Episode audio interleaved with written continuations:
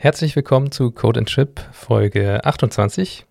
Heute ohne Jonathan. Dafür ist Tim eingesprungen. Hallo.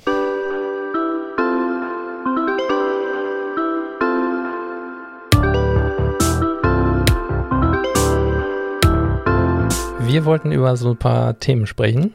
Ja. Und du bist ja auch Entwickler.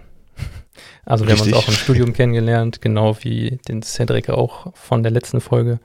Und da haben wir uns mal gedacht, können wir auch mal ein paar Gäste hier einladen. Und dann sind natürlich die Studienkollegen da an erster Stelle, weil die Themen verwandt sind natürlich. Dann kannst du ja mal so erzählen, was du so machst seit dem Studium, womit du dir die Zeit vertrieben hast im Job. Die Zeit vertrieben, ja. Nee, mehr mache ich da auch nicht. Einfach nur Zeit schinden. Nein, Ja. Quatsch. genau, ja, wir haben uns im Studium kennengelernt. Ähm, ich muss ehrlich gestehen, ich weiß gerade nicht. Haben wir auch den Master zusammen gemacht? Nee, ich habe ja gar keinen Master gemacht, aber den hast du wahrscheinlich Das mit Jonathan zusammen gemacht. So war das nämlich, genau, richtig, mit Jonathan zusammen. Der hat auch früher angefangen als ich. Genau, ähm, danach bin ich dann auch in Bremen geblieben und nicht wie manch anderer irgendwie in die, in die Welt rausgegangen, sondern da so ein bisschen den Weg des geringsten Widerstands genommen. Ähm, und habe direkt nach meinem Studium bei äh, Logic Line angefangen. Das ist eine mittelgroße Firma, würde ich jetzt mal behaupten. Hauptsitz in Sindelfing, hat aber auch ein Büro, eine Außenstelle, wie auch immer, in Bremen. Da sitze ich dann mit vier, fünf anderen Kollegen und wir beackern da meistens so IoT-Themen. Also Logic Line ist ähm, Teil eines, eines Konzerns, der Getriebemotoren baut, größtenteils. Dementsprechend haben wir viele Kunden von denen, die halt sagen, ich habe jetzt meine 500 Getriebemotoren und da möchte ich irgendwie monitoren, wie schnell drehen die sich denn und was habe ich denn für einen Produktionsdurchsatz zum Beispiel oder wie kann ich was optimieren, kann ich irgendwie vorher wissen, wann was kaputt geht. Relativ viele Use Cases, immer auch sehr industriespezifisch, teilweise sehr generisch. Alle wollen halt irgendwie wissen, ob mal was kaputt geht oder wo ein Fehler liegt. Ähm, und mit diesen Themen beschäftige ich mich dann zumeist als Entwickler, Full-Stack-Entwickler sagt man dann ja auch so immer, ich bin jetzt nicht jemand, der sagt, nee, ich mache jetzt hier nur Backend und auch nur diese Art Backend und alles andere Mhm. mache ich nicht. Ähm, gibt es ja auch, ist ja auch völlig legitim. Ähm, aber ich bin da so ein bisschen das, das Mädchen für alles, wenn mal irgendwo was runterfällt und jemand spitz kriegt, dass ich das schon mal gemacht habe, dann werde ich da mal raufgeworfen. Kommt auch immer so aufs Team an, ne? Also in manchen Teams ist es ja irgendwie vollständig getrennt. Da gibt es spezielle Frontend-Leute und Backend-Leute.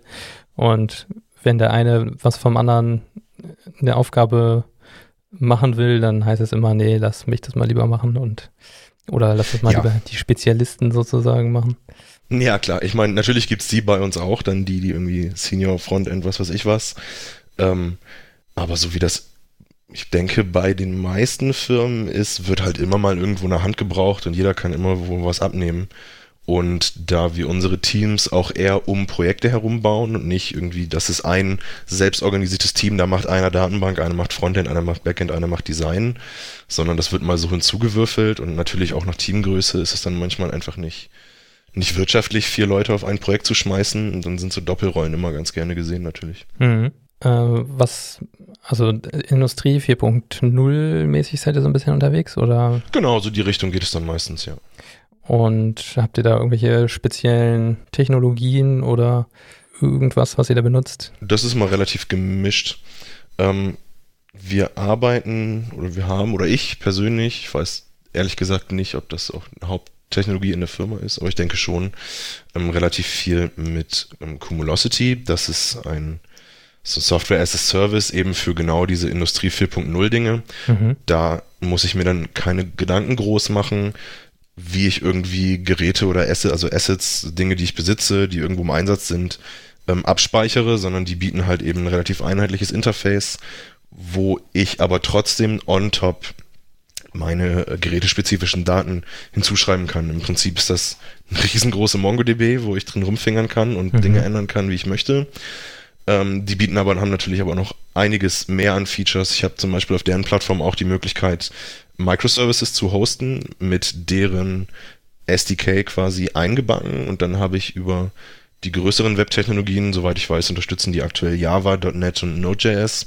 Dann einfach schon fertige APIs, um mit meinen Geräten zu interagieren, irgendwie einen Messagebus da anzuzapfen, zu schauen, welches Gerät gerade irgendwelche Events sendet. Das macht das Ganze relativ komfortabel. Es gibt dann aber auch natürlich Kunden, die sagen, diese Lösung ist irgendwie nicht für uns, wir wollen entweder was eigenes oder wir haben schon was.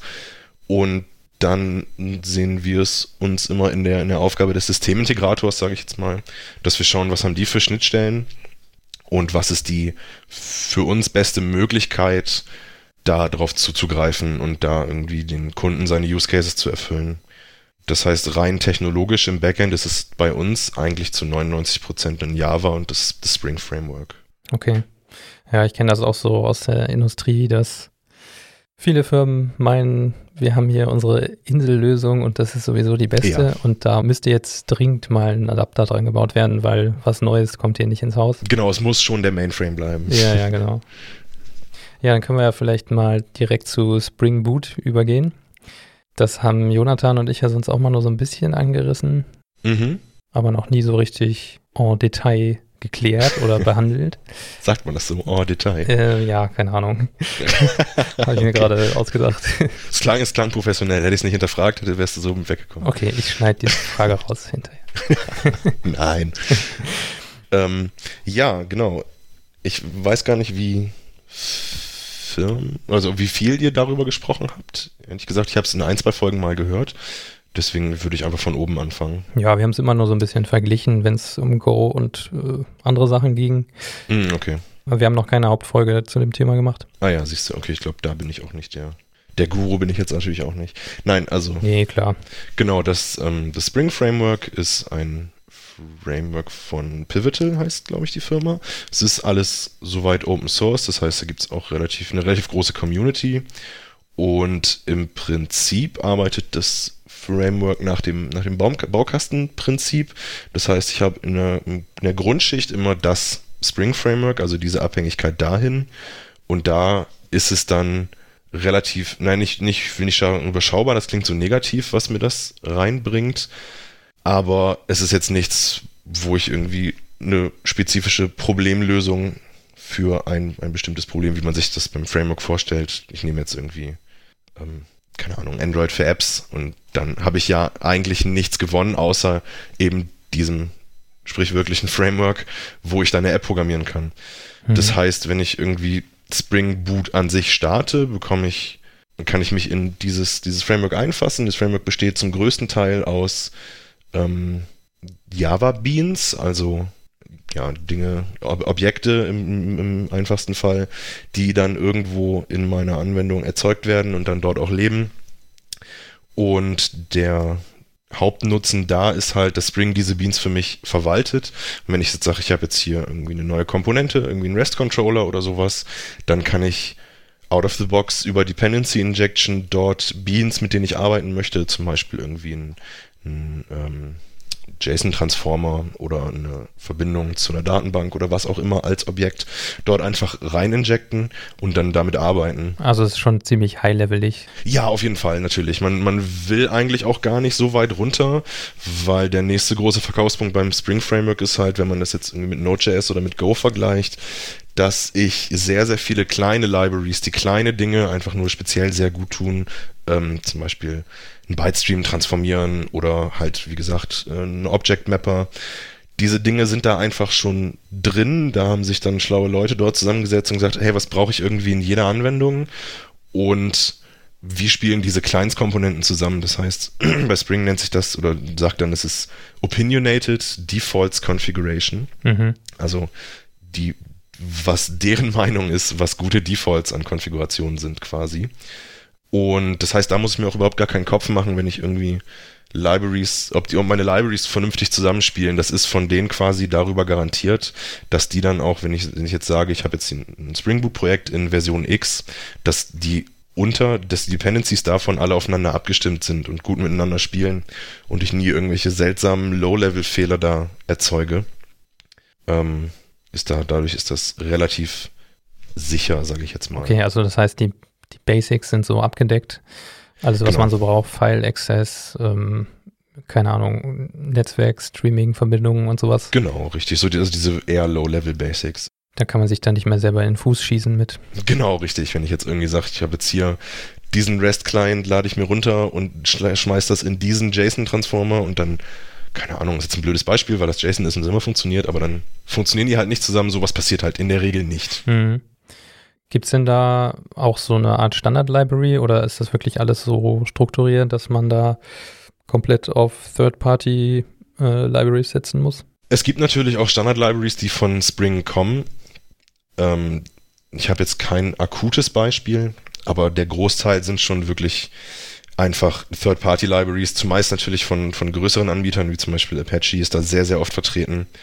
Ähm, und dann wird dort von Spring einfach nur quasi ein Interface drum gesetzt, wo ich dann einheitlich damit kommunizieren kann und falls ich mal doch was anderes brauche, mich da relativ einfach reinhängen kann und dann halt immer mit einem Interface arbeite und jetzt eine andere Implementierung dahinter schnalle. Okay. Ähm, bei Go ist es ja zum Beispiel so, da gibt es schon, also man kann relativ viel mit der Standard Library schon anfangen. Es gibt ja so eine HTTP Standard Library, mhm. die auch ziemlich gut ist. JSON ist auch mit drin als Encoding Library. Und ja, man, man kann eigentlich schon direkt so eine Web-Applikation bauen, komplett mit HTML-Templates und allem, ohne irgendeine externe Third-Party-Library sich reinzuholen. Ist natürlich immer mit externen meistens ein bisschen einfacher, wenn man die ganzen HTTP-Händler und so ein bisschen einfacher ähm, implementiert bekommt von einer Library, als wenn man das jetzt alles selber macht.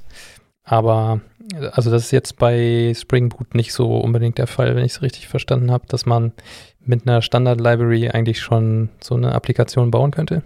Doch, man kommt schon relativ weit, wenn man jetzt nicht irgendwie, also klar, du hast jetzt als Beispiel HTTP genommen, das ist bei Blank Spring Boot jetzt nicht der Fall, soweit ich weiß. Vielleicht kann man da über irgendwelche, ich sag mal, Oldschool Java Techniken, so Java Enterprise Edition, so die Schiene, vielleicht da irgendwas bauen, da bin ich mir jetzt nicht sicher, aber ich kann natürlich einfach Spring Boot nehmen und dann ein ganz normales Java-Programm damit schreiben.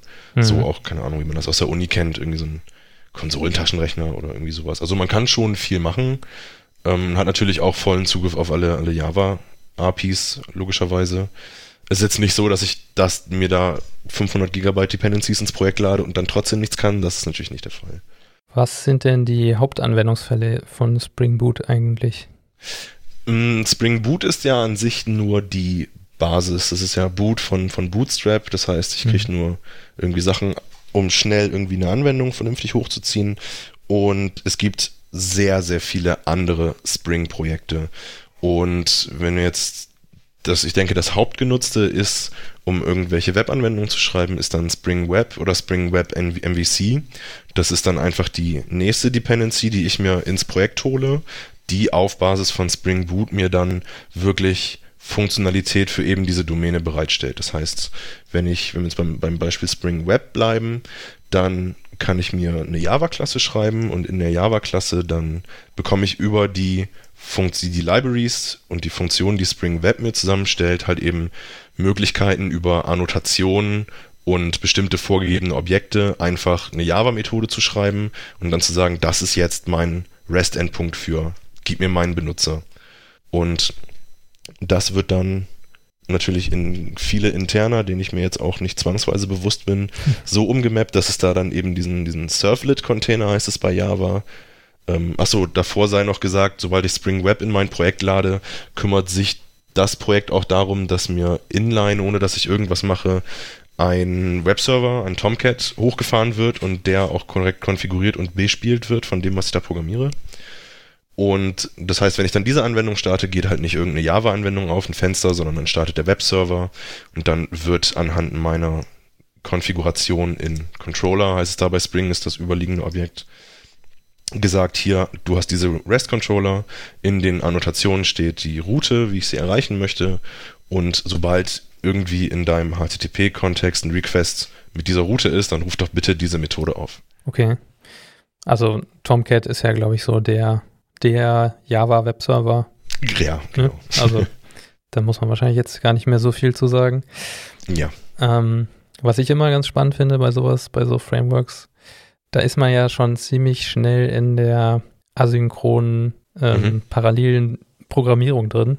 Das kriegt man am Anfang gar nicht unbedingt so mit, wenn man damit Genau, das anfängt. passiert halt einfach irgendwie. Genau, wenn da jetzt so ein, so ein Webserver hochgefahren wird und ja, der beantwortet halt die Requests und wenn da welche in der zeitlichen Nähe quasi, also es ist ja nie irgendwas parallel, aber wenn da Mhm. mal zwei zeitlich nah beieinander, also wir sprechen hier von Millisekundenbereich oder Ja, natürlich. sowas, wenn die mal reinkommen, dann ähm, ja, kann man schon irgendwie so in, in einer Synchronisierungs, in einem Synchronisierungsproblem landen. Ja. Das hast du bei Go natürlich auch, ohne dass du irgendwo ja, irgendwie eine eigene Go-Routine startest. Du hast den, den, den Webserver, der hört halt auf einem, auf einem Port nach Requests und die kommen rein und dann muss man in seinem Programm gucken, wie man darauf reagiert. Gibt es da irgendwelche äh, Vor- und Nachteile bei Spring, die das irgendwie verbessern oder ist es sowieso alles Äh, nicht so schlimm? Na, ist gar nicht so schlimm, nein. ähm, natürlich hat man da immer irgendwelche Edge Cases. Ähm, grundsätzlich ist es aber so, dass ähm, Tomcat dann von vornherein die Parallelisierung irgendwie unterstützt und ich da, wie du sagst, eigentlich gar nicht wirklich was von mitbekomme. Tomcat hat dann halt irgendwie einen Thread-Pool und jeder Request kriegt erstmal einen Thread aus dem Pool, solange da noch genug da ist und die korrekt freigegeben werden, was in den einfachsten Implementierungen dann auch ohne mein Zutun passiert, ist das eigentlich alles relativ easy.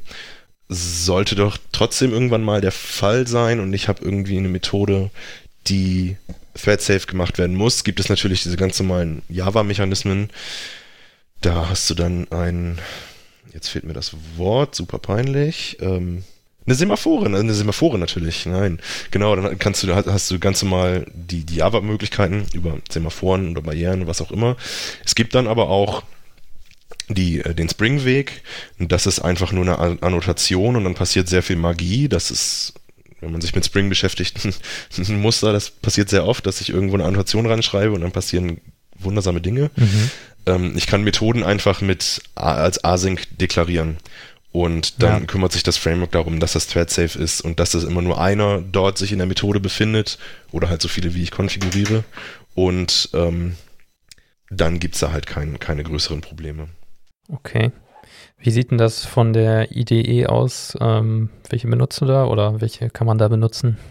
Da kann man so ziemlich alles benutzen, was für Java irgendwie geeignet ist. Also ich habe schon Leute gesehen, die das mit Visual Studio Code machen und sich da ganz viele ähm, Add-ons reinladen, damit das alles so funktioniert. Ja. Äh, ich bin aber tatsächlich völlig, ich persönlich auf den, auf den JetBrains Stack eingefahren. Das heißt, ich benutze ähm, IntelliJ, Mhm. was einfach super bequem ist. Ähm, habe aber auch viele Kollegen, die einfach Eclipse benutzen. Mm, Es gibt ja auch mittlerweile diese Eclipse Workspace-Lösung, die wohl IntelliJ sehr ähnlich ist. Mit, mit Workspaces und Modulen hast du nicht gesehen. Die kommt auch sehr gut an und ähm, also ich denke, auch wenn ich jetzt wahrscheinlich von den IntelliJ-Fanboys gelüncht werde, so gigantisch große Unterschiede gibt's da eigentlich nicht. Ja, okay. Also es ist natürlich immer eine Sache davon, wie ich mir meine IDE konfiguriere, ob ich mir irgendwelche Makros schreibe, ob ich da irgendwie völlig abgefahren die Maus quasi gar nicht mehr berühren möchte und alles über Shortcuts mache. Ähm, aber so in der Grundausführung tut's eigentlich jede IDE. Okay. Gibt es da schon irgendwelche Language-Server-Bestrebungen? Das ist ja jetzt so ein neue, neueres ähm, Protokoll, was auch bei Go gerade irgendwie im Kommen ist, dass die da so eine offizielle Language-Server-Implementierung schon von der Sprache aus äh, entwickeln, also von, von dem Go-Team wird das entwickelt. Und der ist dann sozusagen immer die Schnittstelle zwischen ja, der IDE oder dem Code-Editor, sowas wie Visual Studio Code und verstehe. irgendwelchen Backends. Mhm. Ähm, nein, ist mir so nicht bewusst. Habe ich jetzt aber auch gerade zum ersten Mal gehört, dass es sowas gibt. Okay. Ich glaube bei, nee, ich weiß gerade gar nicht. Für Rust gibt es sowas eventuell auch schon. Okay. Ist auf jeden Fall jetzt so ein, so ein neueres Protokoll, languageserver.org ist es, glaube ich. Ja, was halt so ein offenes Protokoll ist und dann kannst du dir im Grunde eine Oberfläche dazu ja, selber programmieren und du sprichst immer nur mit diesem Language-Server. Und wofür ist der dann zuständig? Für so, Der sagt dir keine halt, Ahnung, refactor mir die Methode und nennen die so? Oder? ja, genau sowas. Oder der sagt dir halt, hier in Zeile sowieso, da ist ein Zeichen, was nicht hingehört. Also, wenn du jetzt Okay, verstehe. Mhm. syntaktisch falsch, falsch hast. Das Ja. kann der halt so schon mal abbilden und dann geht es schon in die Richtung Linting auf jeden Fall und Mhm. statische Code-Analyse und sowas. Okay. Also habe ich jetzt keine Informationen zu, aber die, die Spring Framework ist eigentlich immer so, zumindest was, was Java angeht, schon cutting edge. Also es sind auch viele Dinge, die bei, bei Spring irgendwie dann implementiert werden und irgendwie gut funktionieren und es ist dann auch schon vorgekommen, dass Dinge von Spring also funktional übernommen wurden und dann in die Java Standard Library gerutscht sind zum Beispiel. Okay. Ähm, aber, also ich, ich denke, sowas könnte es geben. So, Also das ist dieses LSP, jetzt bin ich jetzt wieder. Hm. Ähm, aber mir nicht bewusst. Okay, scheint noch nicht so in der Community angekommen zu sein. Aber ist auch klar, wenn es da schon so gute Tools gibt wie eben IntelliJ und äh, Ja. Eclipse. Das ist ja bei Go nicht der Fall. Da gibt es ja auch von JetBrains natürlich Goland, was Mhm. ziemlich populär ist für Hast du Leute. damit schon mal gearbeitet? Ja, ich hatte da mal von der Arbeit eine Lizenz, aber ich bin dann aus Interesse irgendwann zu Visual Studio Code gewechselt Mhm. ähm, weil das insgesamt auch leichtgewichtiger ist und man besser parallel mit mehreren Projekten arbeiten kann, aus meiner Sicht. Ich weiß nicht, ob sich da bei Goland jetzt schon wieder was getan hat. Und dann habe Ja. ich meine Lizenz an einen Kollegen abgegeben. Mhm. Ja, und jetzt benutze ich Visual Studio Code nur noch. Ja, ich hatte tatsächlich, also für, für Go mache ich das auch. Ähm, nicht, dass ich so viel Go programmieren würde wie du. Ähm, ich hatte aber auch schon öfter mal damit geliebäugelt, irgendwie alle, alle meine Programmiersprachen quasi über Visual Studio Code abzudecken. Ist halt schon eine coole Umgebung, da kann man halt super viel mitmachen. Ich habe halt auch alles, was ich irgendwie mit Docker oder Kubernetes mache, mache ich halt alles jetzt mittlerweile auch clicky bunti über Visual Studio Code. Ja, Und dann hast du das quasi so als Programmierer-Dashboard, sage ich jetzt mal. Mhm. Du hast dann alle Projekte auf und hast dann alle Tools da drin. ist schon eine sehr charmante Lösung. ja. Aber für, für Java und mit im Gegensatz zu IntelliJ bin ich da nicht so warm geworden mit. Ja, also die, der Umstieg am Anfang, da hat sich ja jetzt natürlich auch schon einiges wieder getan bei Ja. VS Code. Äh, der Umstieg war schon krass teilweise. Also das ist schon enorm, was einem so eine normale, gute IDE abnimmt im Vergleich zu so einem leichtgewichtigeren Editor. Also mehr ist es ja eigentlich auch nicht. Mhm. Also das sollte man schon nicht unterschätzen. Gerade wenn man irgendwie neu mit irgendwas anfängt, so einer Sprache, dann Ja, ist ja klar. sowieso immer Horror, da irgendwelche Fehlermeldungen äh, einzusortieren und sowas. Das hilft schon, wenn man da eine gute Idee hat, die einen wenigstens anschreit, aber dafür sagt, warum. Und Hm. nicht einfach nur sagt, nee, da ist ein Fehler. Wie ist denn das bei Spring Boot mit ähm, dem Deployment? Also Jonathan und ich hatten das auch schon auch wieder mal nur so angerissen. ähm, Java und Docker zum Beispiel Ja. ist also in meiner Erfahrung ein bisschen schwierig. Also es ist jetzt nicht so einfach, ich erzeuge mir ein Go-Binary, packe das in einen Docker-Container und dann läuft das. Da hatte ich schon irgendwie andere Erfahrungen mit Java in der letzten Okay. Zeit so. Also die Projekte, an denen ich beteiligt war, die über, über Docker bereitgestellt werden, das sind jetzt auch nicht, nicht wenige Dinge, die wir da bereitgestellt haben. Da funktioniert das genau so. Ich baue mir die Jar, habe einen Container auf Basis von, einem- von einem Java Runtime Environment und dann Vollgas. Okay. Also das, die Docker-Files sind immer sehr kurz, was bei ja, die ähm, Docker-Files sind auch nicht so das Problem. Ich hatte dann Probleme mit dem Betrieb von den Dingern, dass irgendwann ist die JVM in dem Container abgestürzt, weil sie irgendwie keinen Speicher mehr bekommen hat oder sowas. Ah, okay, das, das kann natürlich sein. Das ist nämlich genau das, was wir immer begrenzen, wenn wir irgendwie mehrere Container Mhm. zusammen bereitstellen über einen Docker Compose File, dann sind wir immer, also das erste, was wir eigentlich machen, ist die Ressourcen, die diesem Container dann zur Verfügung stehen, irgendwie begrenzen, dass er sich nicht immer, dass er nicht immer mehr frisst. Und da hatten wir dann eigentlich nie mit Probleme. Das haben wir dann auch im, im Monitoring immer relativ gut gesehen, dass diese Grenze nie überschritten wurde. Dass wir nicht, so wie Java es halt gerne macht, gib mir all deinen RAM und dann behalte ich das. äh, das wird damit halt aktiv vermieden. Dann gibt es da halt die Obergrenze. Und dass die JVM dann abgeschmiert ist, ist uns noch nicht passiert. Ich will dir jetzt keine Memory Leaks vorwerfen, aber Ja, das ist auch nicht auszuschließen. Also, aber ähm, das war eine Applikation, die ist äh, vor sich hingeeilt, die hat eigentlich nichts gemacht und okay. so nach ein paar Monaten konntest du die Uhr nachstellen, da ist das Ding dann abgestürzt. Kann natürlich Verstehe. ein Memory Leak sein, aber Weiß ich auch. Na gut, schwierig. ja. Okay, das ist auf jeden Fall dann was, worauf man achten muss, wenn man sowas deployt, dass man da ein bisschen auf die Ressourcen guckt, die man dem Container zur Verfügung stellt. Genau, das ist immer relativ gut. Wir hatten das, den, den, den genauen Anwendungsfall war halt, es ging um ähm, die Betreibung einer Produktionsstraße über einen Stations-PC, der halt irgendwie daneben steht, während da fröhlich produziert wird. Und wir wollten das so modular wie möglich machen, um halt eben jeden, jeder, jeder Container oder jedes Image, jede Anwendung, was auch immer, war für ein Teil der Maschine zuständig. Und da man ja eventuell Maschinen auch an anderen Strängen benutzt oder benutzen könnte, wollten wir das natürlich schön modular halten, dass wir das gleiche Stückchen Software für die gleiche Maschine an einem anderen, an einer anderen Linie quasi mhm. benutzen können. Und da sind wir, sind uns allen so ein bisschen die Ohren hochgeschlagen, als es irgendwie hieß, betreibt da doch mal bitte acht Java-Anwendungen auf meinen 4 GB RAM. Oh. Ähm, und so fing es dann halt an, dass wir dann gesagt haben, okay, dann müssen wir gucken, was ist wirklich das Minimum, wo diese Dinge noch funktionieren, bevor da alles auseinanderplatzt. Und dann sind wir halt über diese Compose, äh, Docker Compose Lösung gestoßen, wo ich einfach sagen kann, maximal so viel CPU, maximal so viel RAM. Mhm. Und das hat ohne, ohne irgendwie Schluck auf funktioniert und ohne das. Gut, das ist jetzt natürlich auch keine Anwendung, die 20.000 Nachrichten die Sekunde entgegennimmt. Das muss man halt dazu sagen. Hm? Ja, klar. Ähm, Kann man ja aber auch bei den Ressourcen nicht unbedingt erwarten. Genau, richtig. Aber dafür funktioniert das wirklich erstaunlich gut, muss ich sagen. Ja, diese Anpassungsmöglichkeiten in Docker Compose, die habe ich auch schon mal benutzt, um so ein, ja, ähm, wir benutzen InfluxDB, das ist so eine mhm. Zeitseriendatenbank. Mhm. Und ja, wenn man die in so einem Development-Modus betreibt, dann ist die auch nicht so ganz ressourcenschonend. Ja. und nimmt sich auch ganz gern mal so einiges an CPU und RAM, was er so kriegen kann. Mhm. Und da habe ich die auch schon mal so ein bisschen in ihre Schranken gewiesen. und ja, das klappt echt ganz gut mit Docker Compose. Das kann man ja. da ganz gut einstellen. Man kann da auch ganz gut einstellen die Größe von Logfiles. Wenn man jetzt ähm, irgendwie einen Container hat, auch so gerade im Development-Bereich, der viel loggt und mhm. fleißig Logs produziert. Hatten wir auch schon mal einen Docker-Host, wo dann die Root-Partition voll war, weil da ja die Docker-Installation liegt. Wegen, ja, gigabyteweise Logs. Und das kann man okay. auch in Docker Compose einstellen, dann, wenn man es mal braucht.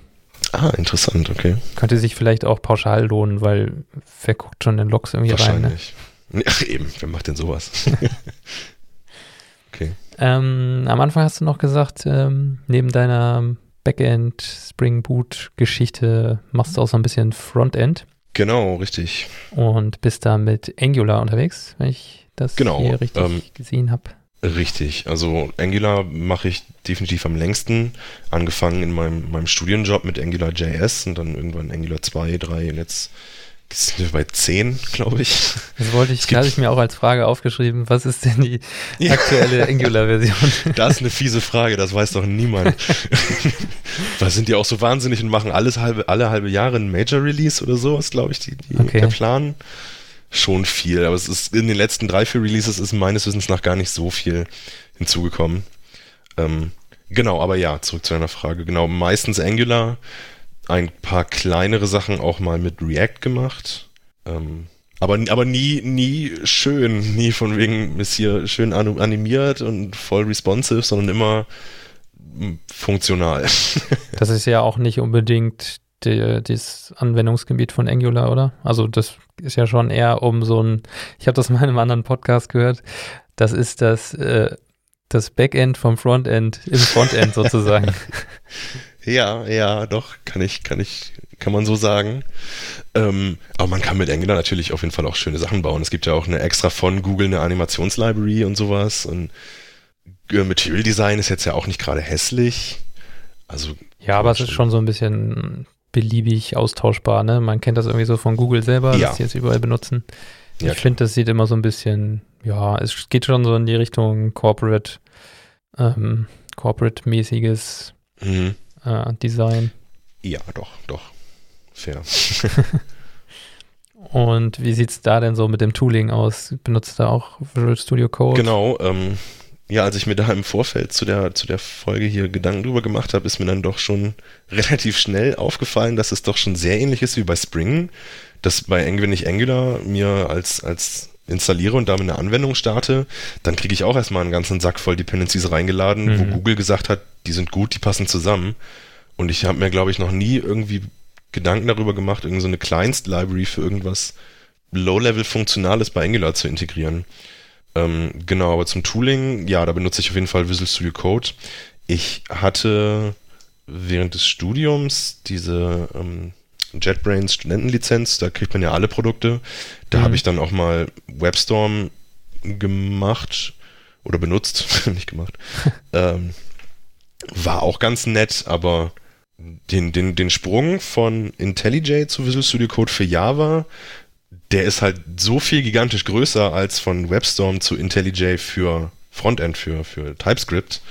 Ähm, da sehe ich wirklich keinen Grund, irgendwas anderes zu nehmen als einen ganz normalen Texteditor, weil das ganze Tooling ist ja alles irgendwie über NPM verpackt und alles, was ich mache, ob es jetzt ein Produktivbild oder ein Deployment oder meine Tests, das geht halt alles easy über einen NPM-Befehl, ohne dass ich mir da groß irgendwie Gedanken machen muss. Deswegen bin ich da mit Visual Code völlig zufrieden. Ja, VS Code selber ist ja auch in TypeScript geschrieben. Ja. Und da ist ja dann die spirituelle Nähe schon, ja. schon ganz deutlich. Meinst du, die verstehen sich einfach besser? Ja, ja, ich glaube, das ist so. Und sonst so von den, ähm, ja, man hat ja sonst immer auch immer noch so weitere Kommandozeilen-Tools, wie, ich weiß gerade gar nicht, ich bin in diesem Frontend-Zeugs nicht so richtig drin, aber sowas wie Jan und Webpack, was man dann benutzt, mhm. um das Dist zu erzeugen. Äh, genau, das ähm, Jan hatte ich auch mir mal angeschaut, aber irgendwie, wenn man Jan und NPM machen im Endeffekt das Gleiche. Hm. Und sobald einer der beiden irgendwie ein neues, cooles Feature hat, was ein Alleinstellungsmerkmal wäre, kommt der andere und macht zwei Monate später hat das einfach auch. Ja. Das, also, deswegen auch da meine vielleicht nicht ganz ultra professionelle Meinung, aber eigentlich ist egal, ob es jetzt NPM oder Jan ist. Ähm, ja, in der Webpack-Hölle war ich auch schon ein, zwei Mal. ähm, eher uncool, versuche ich zu vermeiden. Geht mit Angular ganz gut. Okay. da, die, mit, den, mit den Defaults kann man eigentlich immer ganz gut um. Ähm, man hat ja mittlerweile auch so ein, ähm, wie sagt man, so ein, so ein Wizard zur Projekterstellung, der mich dann irgendwie fragt, möchtest du jetzt CSS benutzen, möchtest du Less benutzen, möchtest du SAS benutzen? Mhm. Und wenn man das einmal, wenn man sich da vorher einmal Gedanken drüber macht und das dann halt auch so einstellt, dann hatte ich zumindest jetzt noch nie den Fall, dass ich irgendwie großartig in der, in der Bildpipeline für das Artefakt, sage ich jetzt mal, rumschrubben musste, sondern ich konnte eigentlich immer nur die Anwendung programmieren. Hast du da immer neue Sachen gemacht oder hattest du jetzt auch schon mal irgendwie ein langes Projekt, wo dann über die Zeit irgendwelche Abhängigkeiten abgedatet werden mussten? Äh, ja, ich hatte ähm, ein etwas älteres Projekt, das von Angular 2 auf Angular 4, glaube ich, hochgezogen werden musste zum Beispiel. Mhm. Und man muss fairerweise sagen, das waren die Anfänge und so, wenn, wenn Google sagt, okay, ist nicht so einfach, dann, dann ist wirklich nicht so einfach. Ähm, und das, da, das war halt wirklich Hölle. Dann sind teilweise die ähm, Installationen der Abhängigkeiten, naja, bekommt man ja im Prinzip hast du ja in einem NPM, äh Quatsch, in einem Package-JSON, was NPM benutzt, ja eine Liste aller Dependencies. Ja. Und die werden dann nacheinander halt einfach runterinstalliert. Mhm. Und dann ist während des Upgrades oder Updates, was auch immer, beim Durchgehen dieser Liste irgendwas fehlgeschlagen, weil vorher, was schon geupdatet wurde, nicht mehr gepasst hat, weil ja. die neue Dependency auf die alte geguckt hat. Mhm. Und ähm, ja, ja, Gott sei Dank war das Projekt so klein, dass wir einfach ein Angular 4 Projekt aufgesetzt haben und dann den ganzen Code rüber kopiert haben. Okay. Weil das wirklich Tage, es hat wirklich Tage gekostet, irgendwie da zu schauen und da wir hatten auch fähige Senior-Entwickler da. Ähm, oder? Hatten wir einen? Es ist schon ein bisschen her, deswegen ist auch nicht meine aktuellen Firma gewesen. Ja. Ähm, doch, also schon auch Leute, die wirklich so wahnsinnig waren und behauptet haben, ich kenne mich mit Webpack aus ähm, haben es halt nicht hingekriegt. Also das passiert halt schon mal. Ähm, jetzt in letzter Zeit, wo die Angular-Versionen sich nicht mehr so grundlegend unterscheiden, jetzt irgendwie von, von 7 auf 8 auf 9, was auch immer, haben wir dann auch durchaus mal die Entscheidung getroffen zu sagen, nee, wir müssen jetzt nicht updaten. Das, was neu reinkommt, ähm, ist für uns nicht relevant und größere Sicherheitslücken sind da nicht, nicht geschlossen worden und die kleinen Sicherheitslücken können wir manuell patchen. Mhm. Ähm, also würde ich jetzt mal so weit gehen und sagen, wenn man sich irgendwie auf eine Angular-Version einfährt, mittlerweile, dass man das auch so weitermachen kann, ohne dass man größere Updates später fahren muss, damit das noch sicher oder performant ist. Okay. Ja, ich kriege das immer mit von unserem Frontend-Entwickler. Der schlägt sich dann auch manchmal mit solchen Libraries ähm, die Überstunden um die Ohren. ja, und dann. Das geht schnell. ist er damit immer ganz gut ausgelastet. Ja. Den ganzen Kram irgendwie wieder gerade zu ziehen. Ja. Weil da ja auch wirklich immer einige Sicherheitsupdates dann manchmal anstehen, ne? Ja, das ist, ja, das passiert öfter mal. Das ist, ich glaube, aber auch so ein bisschen einfach diesem JavaScript-Ökosystem geschuldet. Das ist, das ist einfach nicht cool. da gibt's halt irgendwie ja. zu viel und dann, keine Ahnung, wenn jemand mal Lust hat, irgendwie eine NPM-Library zu löschen, die dann so viele Dependencies hat, dann brechen überall die Builds auseinander. Ähm, muss man, glaube ich, schon mit Vorsicht genießen. Ja. Mittlerweile passiert das auch so jedes Jahr einmal, oder? Wahrscheinlich, ja, doch. Neulich hatten wir gleich mal wieder so einen Fall. Echt? Okay. Ja. Ja, das letzte, was ich mitgekriegt habe, war irgendwann letztes Jahr diese Stream, Stream Library. Ja, das, das war, glaube ich, auch. Das, ich glaube, dieses Jahr gab es auch schon mal irgendwie was. Naja, aber es ist ja nicht, nicht, nicht schwierig, ne? Mhm. Ja, meistens sind es dann aber auch so wirklich billige Libraries, die ja. nur ein paar Zeilen haben, was man auch ohne Probleme eben hätte selber schnell machen können, aber naja. Das stimmt. Ja gut, aber da kann man sich natürlich, das kann man natürlich auch als, als Entertainment sehen, ne? wenn du irgendwelche Kleinst-Libraries was hatte ich, es gibt das berühmte Beispiel, ist glaube ich dieses is equals. Das ist eine Library, die einfach nur guckt, ob irgendein String gleich ist. Hm. Und die, die, diese Library hat eine Dependency auf is not equals und invertiert das einfach. ich habe mal irgendwo, irgendwo hat mal einer so, so Legacy-Code oder irgendwas auseinandergenommen. Da waren auch ganz schöne Sachen drin, so ähm, irgendwas, ich weiß nicht mehr, wie das war, auf jeden Fall auch irgendwas mit Boolean und ähm, hat, hat irgendwie gefragt, ob, ob Boolean true ist und hat dann da auch ein Boolean zurückgegeben oder irgendwie sowas.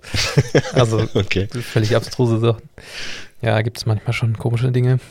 Jetzt hatten wir hier noch als weiteres, als weitere Themenmöglichkeit Microservices. Eigentlich hätte es mehr so Richtung Spring Boot gepasst, oder? Ja. Jetzt haben wir zwischendurch ein kleines Frontend-Intermezzo eingelegt. Ja. Er ist doch auch nett, dann passen Leute wenigstens ein bisschen auf. ja. Nein. Ähm, ja, es, es passt natürlich besser zu Spring Boot, ja, aber ich meine, grundsätzlich ist das Microservices und all diese ganze Cloud-Native-Geschichte ja doch eher technologieunabhängig. Aber es gibt natürlich Spring Cloud-Projekte, wo dann, oder das Spring Cloud-Projekt, was dann, wie ich vorhin sagte, eben wie, ähnlich wie, wie das Web-Projekt, nicht vorgefertigte Bausteine für Webanwendungen, sondern halt für verteilte Systeme bereitstellt. Ähm, das da auch immer relativ schön ist. Es gibt Spring-Projekte, die ich mir in meine leere Java-Anwendung quasi ziehe, die dann wie Spring Web den Webserver startet, einfach komplett andere Dinge startet. Zum Beispiel kann ich mir ein, über eine Dependency quasi eine Spring-App bauen, die gleichzeitig auch ein Message-Bus ist zum Beispiel. Ich glaube sogar Kafka läuft dann da im Hintergrund einfach nur. Ähm, und genau, über Spring Cloud kann ich dann halt mit gängigen über die über kriege ich Zugriff auf das, das gängige Tooling. Es gibt zum Beispiel Projekte oder äh, Abhängigkeiten, die ich mir in meine Webanwendung ziehen kann, wo ich dann Zugriff auf den auf den aktuellen Kubernetes-Kontext habe oder den mit dem Kubernetes, Kubernetes DNS Resolver, falls das das richtige Wort ist, quasi direkt in meinem Cluster mit anderen Anwendungen ähm, kommunizieren kann, ohne dass ich irgendwie vorher ein Gateway brauche oder solche Dinge. Ähm, kann man also, können wir natürlich auch Richtung Spring ausführen. Aber ja. ganz allgemein, arbeitstechnisch ist bei mir halt dann eher so, dass es ein bisschen in die Architekturrolle geht. Also wie kann ich irgendwelche abstrakten Anforderungen so umsetzen, dass das in der Cloud funktioniert. Jetzt nicht unbedingt, dass es ein Microservice sein muss, weil es auch relativ oft oder fast immer legitim Microservice-Architektur als Monolith zu haben. mhm. ähm, es geht dann eigentlich mehr in die Cloud-Richtung. Wie kriegen wir das irgendwie, dass das vernünftig skaliert, wenn mal 20.000 Geräte funken, brauchen wir nicht so viele VMs, wie wenn 10 Geräte funken. So und solche Dinge sind das dann. Okay, also ihr benutzt auch so äh, Message Broker. Kafka hast du schon gesagt. Genau, richtig. Mit, mit Kafka habe ich mittlerweile auch schon relativ viel gearbeitet. Ähm, ist immer unterschiedlich natürlich, je nach, nach Kundenanforderungen. Wie, wie wir vorhin schon gesagt haben, es gibt halt viele Kunden mit ihren Insellösungen und wenn du dann sagst, wir stellen euch hier einen Message Broker zur Verfügung, da könnt ihr eure Nachrichten reinschmeißen und dann machen wir damit, dann guckt man manchmal auch einfach in verwundete Gesichter und was sollen die jetzt damit machen und müssen halt wo ganz anders abgeholt werden, wo dann irgendwie eine HTTP-Lösung irgendwie davor geschraubt wird, die dann einfach nur dafür da ist, die Schnittstelle zum Kunden da zu, äh, zu bedienen und dann nach hinten raus geht das dann in eher so eine verteilte Lösung. Ähm, auch relativ präsent bei uns ist so diese ähm, so eine Integration Layer Lösung mit Apache Camel. Auch ein uraltes Projekt, glaube ich. Da gibt es dann sogenannte Enterprise Integration Patterns. Die sind halt wirklich dafür geschrieben, dass Datenmengen von, von Firmen, die halt eben genau solche Uraltsysteme an der Backe haben, sage ich jetzt mal ganz gelinde, ähm, vereinigt werden und über eben diesen Integration Layer ich alle meine Daten aus allen Systemen über eine einheitliche Schnittstelle entgegennehmen kann. Das heißt, das machen wir oft halt auch wirklich einfach, diese Integration. Ähm, genau. Jetzt habe ich deine Frage vergessen. Hast du irgendwas gefragt, was ich hätte antworten müssen? Äh, ich, äh, ja, es ging um Message Broker so allgemein. Ach so, richtig, genau. Und das funktioniert unten drunter auch mit einem Message Broker im Prinzip. Okay. Ähm, ja, ich, ich, bin da mehr so mit äh, MQTT und ja. ein bisschen mit NUTS habe ich noch rumexperimentiert, aber das haben wir jetzt nirgendwo schon im Einsatz. Was ich aber insgesamt die bessere Lösung finde, ist ein bisschen moderner als dieses MQTT und es gibt bessere Go-Libraries. Das ist natürlich das Argument. Ja, NUTS ist auch in Go geschrieben, das, von daher ist es. Nein, ich, ich bin auch NUTS-Fan, kein Problem. Ähm, MQTT haben wir aber auch relativ oft tatsächlich. Ähm, so wie ich das mitbekomme, ist das oft auf der, auf der Hardware-Seite, dass die Geräte über MQTT mit dem Edge Gateway sprechen, mhm. bevor es ins Internet geht. Ja. Ich weiß nicht, ob das historisch bedingt ist. Ja, dieses MQTT ist, glaube ich, einfach so schon Industriestandard, ne? Das ja, kommt, kommt ja irgendwie, das ist ja auch total robust und es läuft auch auf so kleinen äh, Microcontrollern wie so einem ESP 86, 88 oder wie die Dinger heißen, ich weiß es gerade mhm. nicht. Aber du kannst das irgendwie überall zum Laufen kriegen und es gibt, gibt für alle Plattformen, gibt es da irgendwie eine Library oder ein Binary zumindest, das ja. du drauf schmeißen kannst. Deswegen wird das, glaube ich, überall benutzt und es kommt ja irgendwie von, von der Pipeline-Industrie und die haben das darüber Nachrichten über Satelliten verschickt und sowas. Also es ist schon ziemlich robust und ich glaube daher, das ist auch irgendwie so sein Ruf als Industriestandard weg. Aber NUTS arbeitet da auch schon an so einer MQTT-Brücke. Okay. Dass du halt einen MQTT-Server laufen hast, aber der kann auch NUTS, nein, du hast einen NUTS-Server laufen und der kann auch MQTT-Nachrichten dann empfangen und weiterverteilen an Clients. Okay. Das wäre dann natürlich schon die Traumlösung irgendwie. Ne? Musst du nur noch jemanden finden, der es bezahlt. und, das, um das im Einsatz zu nehmen, meine ich. Ja, also der, der NAT-Server an sich ist ja gratis. Also. Ja, gut, der muss ja auch irgendwo leben, ne? Oder irgendwo sitzen. Ja, aber wenn irgendjemand einen MQTT-Broker betreibt, dann kann er ja auch einen NATS-Broker betreiben. Ja, das ist ein guter Punkt. wenn du denn diese Leute auch dazu bringen kannst. ja, aber wenn man jetzt ja gerade so eine Brückenlösung bauen will, ähm, hier könnt ihr euer MQTT sprechen, da, das stört uns nicht. Klar. Und wir machen hier intern NATS, dann ist es vielleicht ja schon ganz nett so, ne? Das stimmt wohl. Ja, was sind sonst so für Libraries, Patterns, die du da im Einsatz hast? Genau, ja, jetzt aktuell haben wir noch ein relativ großes Projekt, was auch viel mit, mit Messaging arbeitet, in einem riesen Kafka-Cluster, wo ein Haufen verschiedener Nachrichten von Geräten von verschiedenen Kunden ins System fließen und dann schlau transformiert werden müssen, dass es irgendwie einigermaßen generisch ist. Das ist äh, Okay, das klingt auf jeden Fall herausfordernd. Schlau transformieren ja. zu generisch, das hört sich kompliziert ja. an. Ja, das, ja, da gibt es dann verschiedenste Ansätze, dass man irgendwie sagt, wir ähm, bauen dann Transformatoren pro Kunde von deren System, äh, deren, deren Datensätzen in unsere. Ist zum Beispiel ein Ansatz, der, naja, bei, bei 10 Kunden funktioniert das gut, bei 50.000 Kunden vielleicht nicht so, ist halt auch immer eine Skalierungsfrage.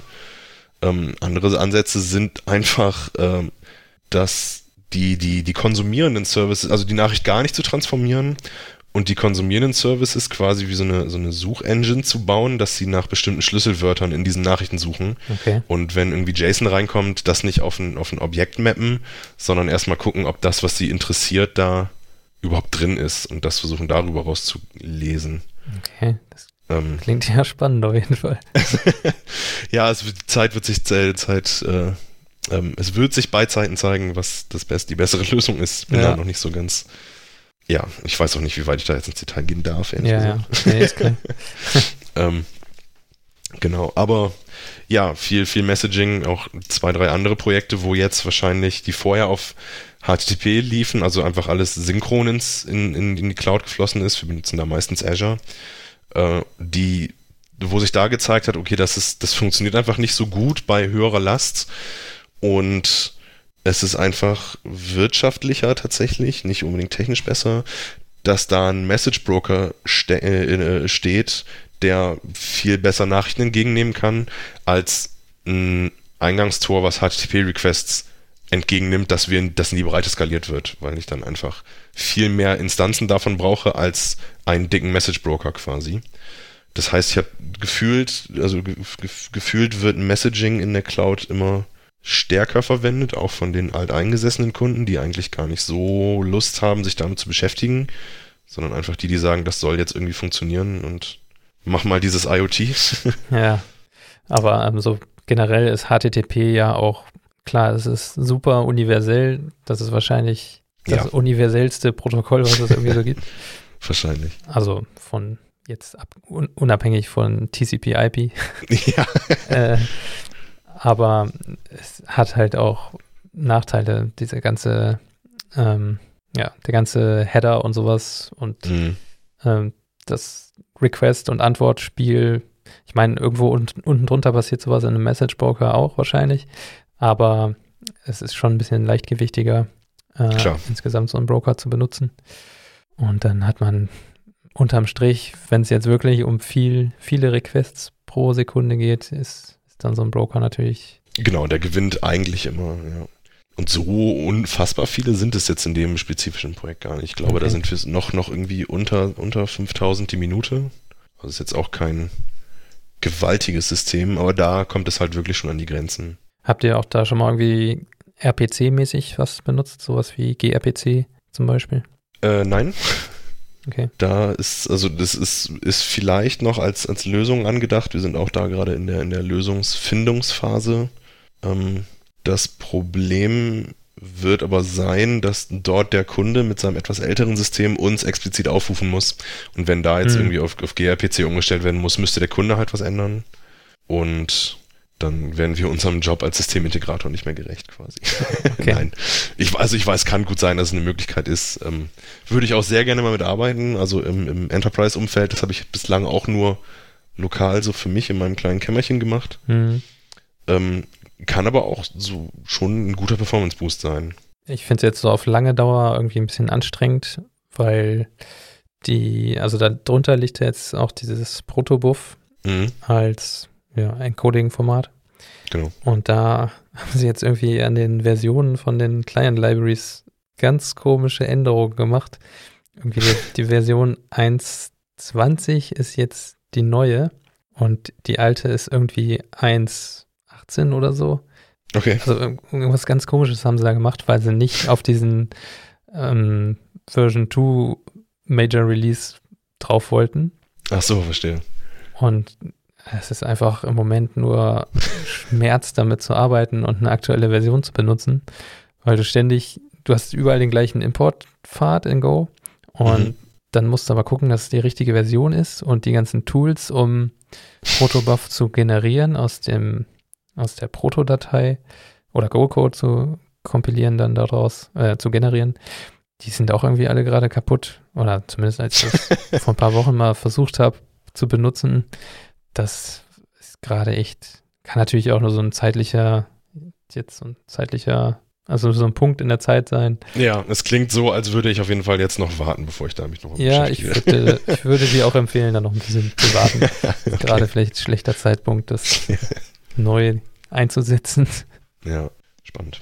Ja, ich glaube, jetzt kommen wir mal zu unserem äh, XOR-Gate. Das Oh, ist ja. ja. so eine kleine Rubrik, die wir hier eingeführt haben, um die Gäste ein bisschen besser kennenzulernen. Weil Okay. ja nicht unbedingt immer so möglich ist, in, ja, ich weiß, jetzt sind wir ja so bei einer Stunde, glaube ich, Eine Stunde. Ja. den, den Gast da in seinem vollen Umfang äh, erfassen zu können. Na klar. Ähm, ich stelle dir dann jetzt zehn Entweder-Oder-Fragen und du musst dich für eine Sache entscheiden. Okay. Windows oder Mac? Mac. Bash oder Z-Shell? Oh, Bash. VI oder Nano? Nano. Tee oder Kaffee? Kaffee. Maus oder Trackpad? Trackpad. Später anfangen oder früher Feierabend machen? Früher Feierabend machen. Firefox oder Chrome? Chrome. Docker oder virtuelle Maschine? Docker. Vue oder React? React. Metal oder Elektro? Uh. Oh. Hm. Schnell bin ich jetzt nicht mehr. Das langsamste XOR-Gate der Welt. Timeout. Äh, Boah, das ist eine gemeine Frage. Nee, ich sag Metal. Alles klar, das war auch die letzte Frage. Ja. Die ist mir gestern noch spontan eingefallen. Ja, siehst du. Hat sich gelohnt. Ja, doch, auf jeden Fall. Doch, ich glaube, doch, ja, doch. Ja, doch. Außer, außer äh, draußen, sag ich jetzt mal. Also lieber, lieber eine Elektroparty als ein Metal-Konzert, aber zu Hause lasse ich mich lieber anschreien, anstatt zu tanzen. Gerade beim Arbeiten. Ja, okay. Kommt auf die Aufgabe an, die man gerade bearbeiten muss. Das stimmt tatsächlich, ja. Wenn ich irgendwas stumpf runterprogrammiere, dann höre ich, glaube ich, fast immer einfach nur Metal, aber wenn ich irgendwie, keine Ahnung, was dokumentiere oder irgendwie so, eine, so ein Diagramm male oder so, dann höre ich immer so ganz fiesen Ambient Hip-Hop, so, so Fahrstuhlmusik schon fast. Mich das einfach ultra entspannt. Ja, das ist schon nicht schlecht. Ich glaube, auf Spotify gibt es so eine Playlist. Ähm, ah, ich weiß gerade nicht, wie die heißt. Ich werde sie in die Shownotes packen. Okay, ich kenne nur ähm, äh, All Nighter ist die Playlist, die höre ich dann immer. Jo, die höre ich auch manchmal. Ja, siehst du. Äh, Lofi Beats ist es. Lofi Beats, okay. Die ist auch nicht schlecht. Das ist so ein Ja, gut. bisschen fahrstuhlmäßig. Ja, okay, gut, ich, muss ich mir mal anhören. Gut, dann hatte ich dich noch gebeten, ein paar Empfehlungen mitzubringen. Genau, da. Und dann bist du ein bisschen durchgedreht und hast meine Vorschläge in vorauseilendem Gehorsam komplett für alle Kategorien dir was rausgesucht. Konnte, konnte mir nicht entscheiden, was waren denn die Kategorien. So ein paar habe ich. Ein paar mache ich jetzt einfach ad hoc. So. Ah, oh, drüber steht noch drei. Okay, das habe ich natürlich. Überschriften lese ich doch nicht immer. Ähm, genau, nein, also fangen wir doch mal mit den, mit den Nerd-Dingen an. Als erstes habe ich äh, KAF. K-A-F. Das Kaff. ist eine, genau, ja, KAF. Also nicht das, nicht Bremen ist ein KAF mit zwei F, sondern mit einem F. Okay. Und zwar ist das, habe ich mir gedacht, passend zum, zum Podcast, ist eine, eine Apache Kafka CLI in Go geschrieben. Ah, sehr gut. Und die hält sich so ein bisschen semantisch an die Docker und die, die Kube Control CLI. Also hast du irgendwie mit, ähm, es ist sehr ähnlich, man fühlt sich da sofort zu Hause und die macht es sehr, sehr einfach mit Kafka-Instanzen oder Clustern zu kommunizieren, zu schauen, was für ähm, Gruppen ich da gerade habe, wie viele Subscriber welches Topic hat, wie viele Consumer, wie viele Producer und auch ähm, kann man dort über, über, kannst du ein Echo und dann mit einer Pipe Mhm. in quasi die, in, in den, in den Produce-Befehl kann ich dann Nachrichten auf den Broker schieben und das macht das Debugging von einem Consumer immer sehr, sehr angenehm und einfach. Ah ja, okay. Ist bislang die beste Library, um mit Kafka zu kommunizieren, die mir untergekommen ist. Das sind immer so Tools, die ich mir bei MQTT dann selber geschrieben habe, Ja, siehst du. um sowas zu testen. Genau. Ähm, Ich würde jetzt auch nochmal mit meinen Empfehlungen einsteigen. Ich habe auch noch gerne. ein paar vorbereitet. ja, empfiehl mir was. Ich versuche das, äh, es ist, ist nicht ganz so extrem nerdy wie deine Empfehlung gerade. Hallo? ähm, aber es geht schon auch in die Richtung. Also, wenn man jetzt so einen äh, Traffic Reverse Proxy in einem Docker-Container laufen lassen möchte, Das fängt ja gar nicht nerdig an. ja, man muss gucken, wo es rauskommt, ähm, dann möchte man ja auch, dass der äh, von anderen Docker-Containern die Labels ausliest und dann sich zum Beispiel ein Let's Encrypt-Zertifikat holt. Was dieser Container dann aber braucht, ist einen Docker-Socket-Zugang. Und ja, wenn man da so, so, so ein, einen Container auf Port 80 und 443 im Internet stehen hat, dann möchte man dem eigentlich nicht so gerne die Berechtigung zuweisen, dass der auch auf Docker alles machen kann. Und dafür gibt es von Technativa ein Docker Socket Proxy. Das ist auch ein Container, in den kann man dann das äh, Docker Socket reinlinken per Volume. Und der hat so eine Filterfunktion und gibt das äh, Docker Socket dann über einen anderen TCP-Port einfach frei. Und man kann dem Traffic dann zum Beispiel, aber auch anderen Containern, die das Docker Socket brauchen, dem kann man dann diesen TCP-Port unterjubeln und der Docker Socket Proxy kümmert sich darum, dass man nur noch lesen kann auf dem, oder, naja, was heißt lesen? Man kann nur noch zum Beispiel die Container abfragen und nicht irgendwas anderes noch auf dem Docker Socket machen. Also so ein bisschen Security-mäßig schon ganz gut, das zu benutzen. Ist auch ein fertiger Docker-Container, wird gepflegt und so weiter. Und den habe ich jetzt bei mir auch mal auf meinem Server dazwischen gehängt, um es ein bisschen sicherer zu machen. Also versucht mich nicht zu hacken, bitte. Könnte sein, dass der Docker Socket Proxy doch irgendeinen Fehler hat, aber die Wahrscheinlichkeit ist jetzt zumindest schon mal geringer geworden. Okay. Ich versuche immer noch nachzuvollziehen, warum das jetzt nicht so nerdig war wie mir. Na gut. Ja, es stimmt, das ist schon ein ziemlich gleiches Level. Was hast du noch? Okay, ach, ich darf wieder. Ja, ja okay. Ähm, ich habe noch als zweites ein Buch. Und zwar uh, What If, was wäre wenn, von Randall Munro. Das ist der Ersteller von XKCD. Ähm, und ich glaube auch irgendein heftiger Wissenschaftler ist er nebenbei auch noch. Ich bin mir gar nicht so sicher. Der hat mal ähm, für die NASA gearbeitet als doch für die NASA okay. Consultant oder oder auch ziemlich viel, aber ich glaube mittlerweile macht er nur noch Comics und Bücher. ja, das ist wahrscheinlich spannender.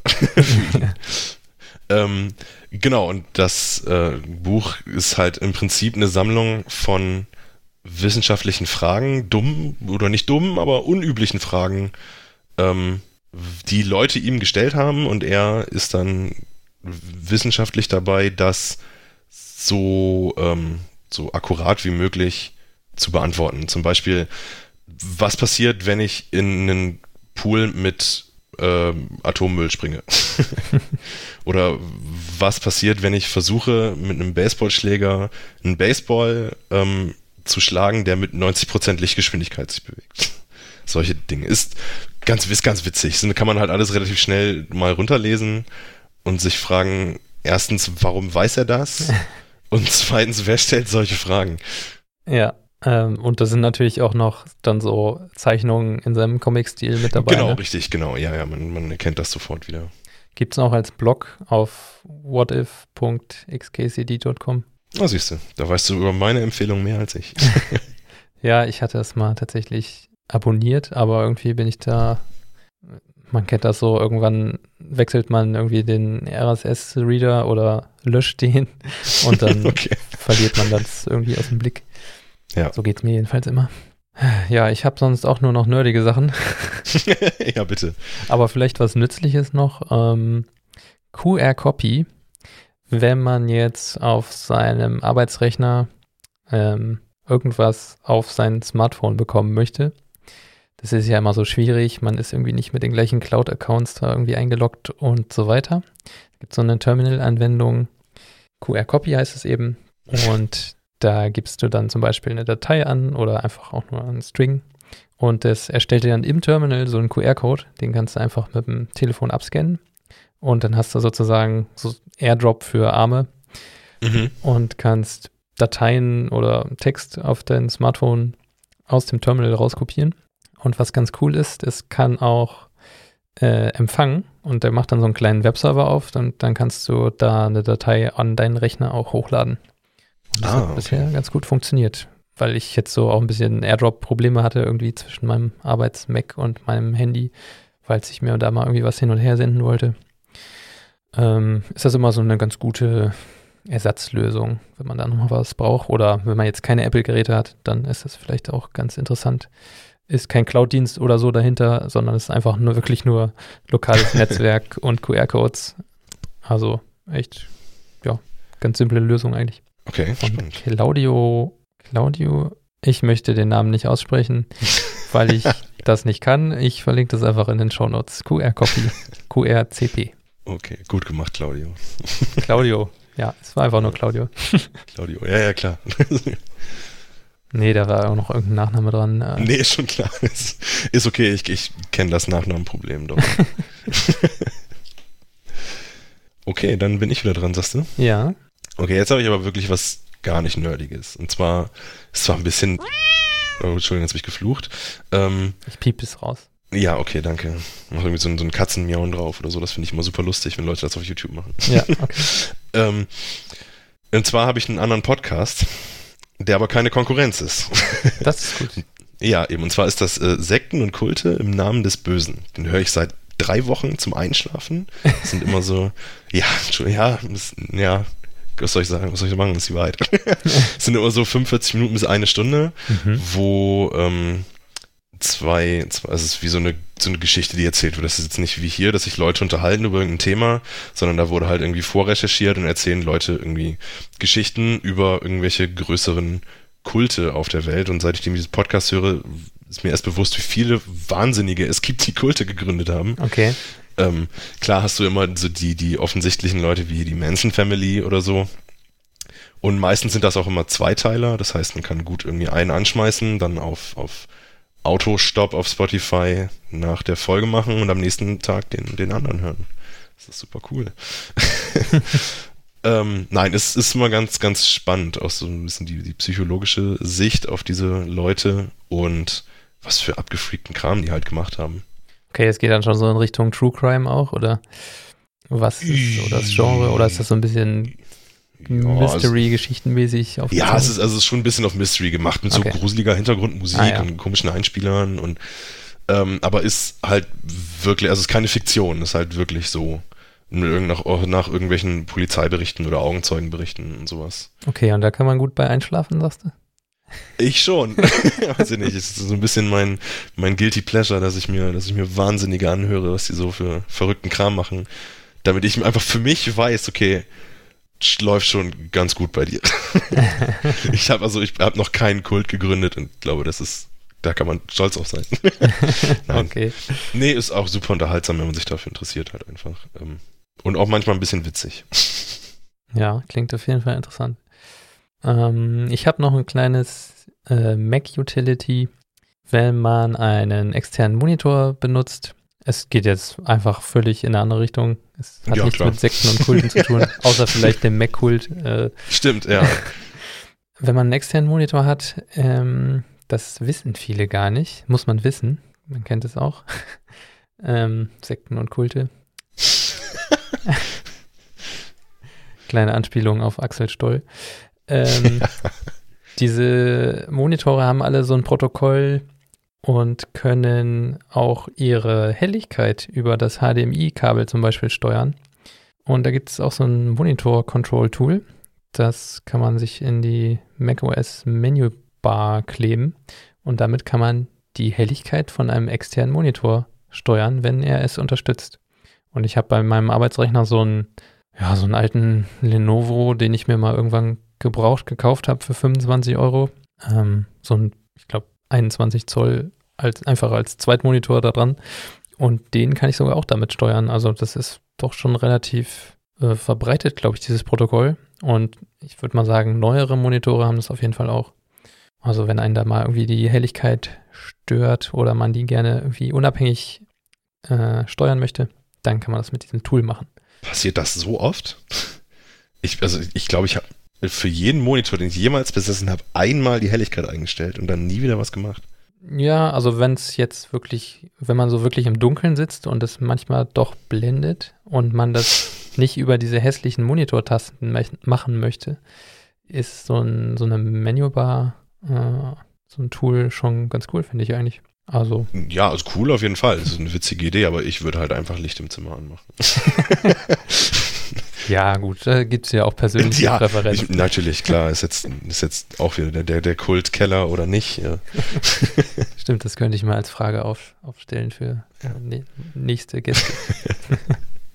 ja, dann bedanke ich mich recht herzlich bei dir, dass du hier als Gast vorbeigeschaut hast bei uns im Podcast. ja, vielen Dank für die Einladung. Jonathan hat es heute leider nicht mehr geschafft, Oh Mensch. aber auf jeden Fall cool, dass du da warst. Und Jonathan kommt bestimmt bald wieder. Und dann gibt es eine neue Folge Code and Chip mit Jonathan und Ingmar. Aber heute, das war es erstmal mit Tim und Ingmar. Und vielen Dank fürs Zuhören. Shownotes findet ihr im Web unter codeandchip.rocks slash podcast slash 28 mittlerweile. Und bis demnächst. Ciao. Tschüss.